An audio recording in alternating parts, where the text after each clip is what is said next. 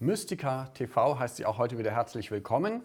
Heute geht es mal um ein Thema, das uns alle betrifft. Es geht um Geld, es geht um Wirtschaft, Wirtschaftskrise. Ist sie denn schon vorbei? Ist wieder alles im Lot? Können wir wieder mit einem natürlichen Wachstum alle noch reicher werden? Oder stimmen die Voraussetzungen nach wie vor nicht? Darüber spreche ich heute mit Hans Ebert, Professor Hans Ebert. Grüß dich. Hallo. Äh, Hans Ebert ist äh, seines Zeichens ein Mensch, der auch ganz verschiedene Themenbereiche in seinem Schaffen verbindet, so wie wir das Mystiker bei Mystiker auch immer anstreben. Du bist Philosoph, du bist Mathematiker, du bist Physiker, du bist aber auch Professor für Marketing, Marketing Strategie und Management. Mhm. Ähm, und mit dir würde ich sprechen über ja, die Grenzen des Wachstums, das Wachstum an sich.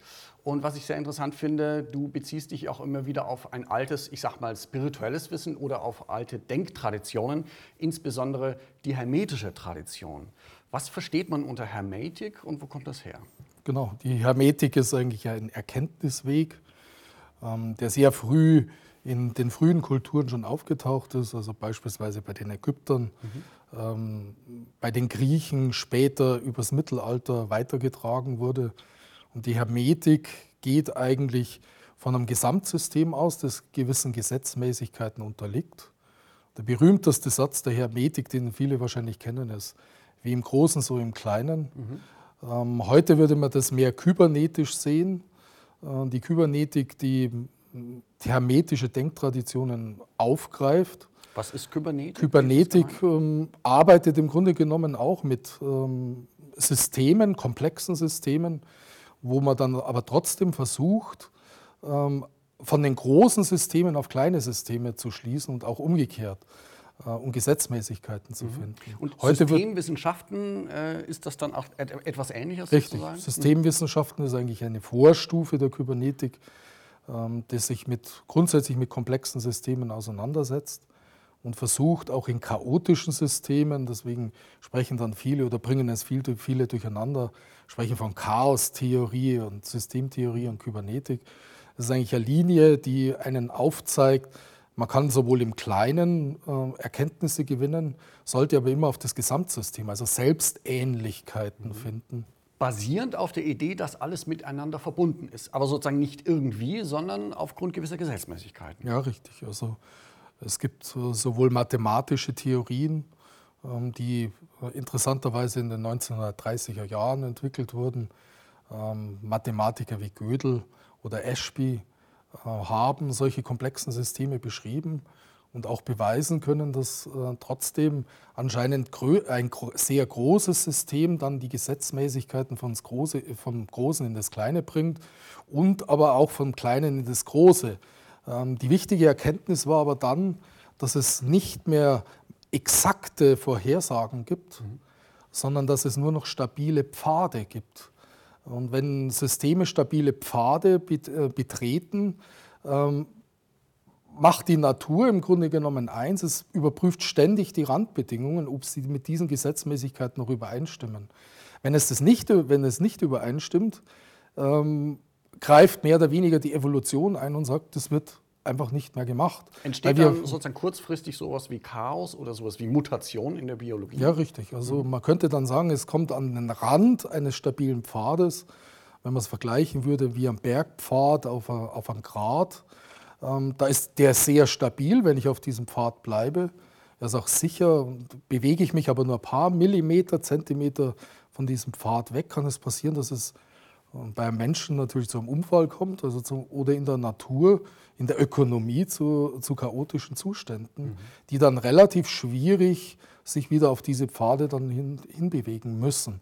Allerdings immer unter diesen Gesetzmäßigkeiten. Ja, also es ist vieles gar nicht wirklich vorhersehbar, anders als es uns oft vermittelt wird. Ja, also alles hängt miteinander zusammen, aber in der Natur aufgrund gewisser Gesetzmäßigkeiten. Und da kann man sich vielleicht ein Organ anschauen im menschlichen Körper, das hat eine eigene Qualität, ist aber mit allem verbunden und ein menschlicher Körper wächst schon eine Weile, aber irgendwann hat er wahrscheinlich eine stabile Größe erreicht. Mhm. Im Unterschied zum äh, heutigen Wirtschaftsdenken, wo immer gesagt wird, äh, höher, schneller, weiter, das kann nicht funktionieren, oder? Ja, richtig. Also das haben viele Ökonomen, wenn man jetzt solche Gesetzmäßigkeiten auf, auf, die Ökonomie überträgt. Die Ökonomie ist nichts anderes als eine Spezialwissenschaft, das sich mit wirtschaftlichen Zusammenhängen auseinandersetzt, ähnlich wie die Physik mit den Naturwissenschaften. Ähm, das heißt, im Grunde genommen hat die Ökonomie auch solche Rahmenbedingungen, grundlegende Gesetzmäßigkeiten. Ähm, es gibt kein System, das unendlich wachsen kann. Ähm, da es äh, voraussetzen würde, dass unendlich Ressourcen zur Verfügung stehen für dieses Wachstum. Und die Natur hat anscheinend kybernetisch betrachtet, hermetisch betrachtet, Idealgrößen entwickelt, die Systeme einfach stabilisieren. Und kann man so eine Idealgröße auch für die Wirtschaft ansetzen? Für Richtig. ein Unternehmen, sage ich jetzt mal? Richtig, also mhm. äh, viele stellen, Ökonomen stellen heute die Fragen, ich sage mal die neuen Ökonomen, äh, die jungen Ökonomen, ähm, ob Wachstum, so wie es heute definiert ist, so wie es aufgezwungen wird, äh, überhaupt äh, Stabilität noch garantieren kann oder nur künstlich hervorgerufen wird.